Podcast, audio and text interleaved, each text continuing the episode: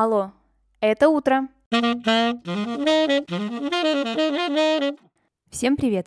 Меня зовут Ксения Родионова, и вы слушаете ежедневный утренний подкаст «Алло, это утро». С понедельника по пятницу я здесь рассказываю о дне в истории – прошлом, настоящем или будущем. Смысл подкаста очень прост. Новый день, новая история. И сегодня это история про лютеранство.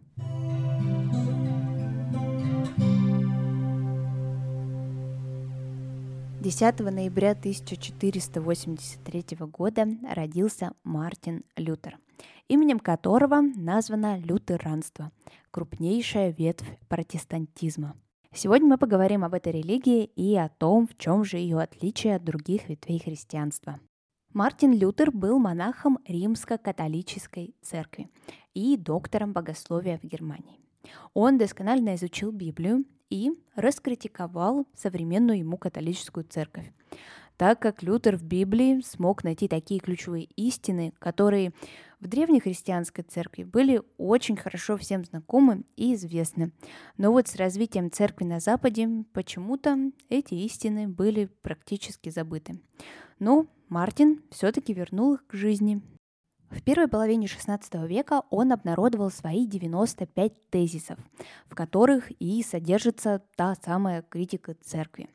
Именно этот труд стал началом реформации и расколом западного христианства. В своем телеграм-канале я обязательно оставлю этот документ. Подписывайтесь, если вы до сих пор этого не сделали. Так вы точно ничего не потеряете. В упомянутых 95 тезисах Мартин Лютер выступал категорически против продажи церковных индульгенций, то есть против продажи освобождения за грехи. Главные составляющие лютеранской веры. Библия – это единственный источник вероучения. Спасение в лютеранстве осуществляется личной верой, а также спасение дается лишь Божьей благодатью – Однако в земных делах признается свобода и ответственность.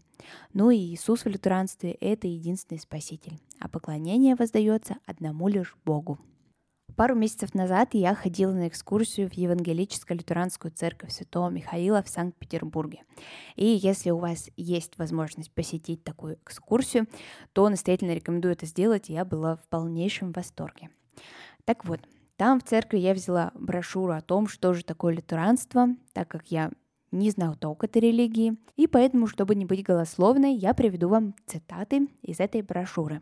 При сотворении человек находился в присутствии Божьем, был свят, праведен и безгрешен, и обладал вечной жизнью. Но в результате грехопадения образ Божий в человеке исказился, человек отдалился от Бога, стал грешен и, согласно закону Божьему, должен был умереть, ибо возмездие за грех – смерть. После грехопадения первого человека никто из людей, живших на земле, уже не мог до конца исполнить праведного закона Божьего, так как того желает Бог, потому что все согрешили и лишены славы Божьей. Одним из основных принципов лютеранского вероучения является восстановленная в ходе реформации следующая евангельская истина. Искупление, которое Иисус принес всем людям, дается человеку по одной лишь вере во Христа – Крещение дает опущение грехов, освобождает от смерти и дьявола и дарует вечное блаженство всем верующим в Слово и обетование Божье. Ибо кто не родится от воды и духа, не может войти в Царствие Божье. Лютеране крестят младенцев, потому что они тоже способны веровать, ибо вера сотворяется в человеке Богом, а не самим человеком. Лютеране веруют, что при втором пришествии Христа произойдет окончательное низвержение дьявола и всякого зла. В этот последний день Бог воскресит всех умерших, все находящиеся в гробах услышат глаз Сына Божия – Умершие верующие пойдут в воскресение жизни, то есть в вечную жизнь. Туда же пойдут и верующие, живущие в этот момент. А умершие неверующие пойдут в воскресение осуждения, то есть вечную смерть. Туда же пойдут и неверующие, живущие в этот момент. Важным отличием от других ветвей является то, что в лютеранстве нет почитания святых. Но все-таки отдельные христианские деятели, конечно же, обладают отдельным авторитетом.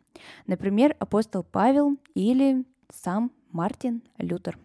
Еще в структуре лютеранства нет принципа иерархии, а монашество категорически отрицается.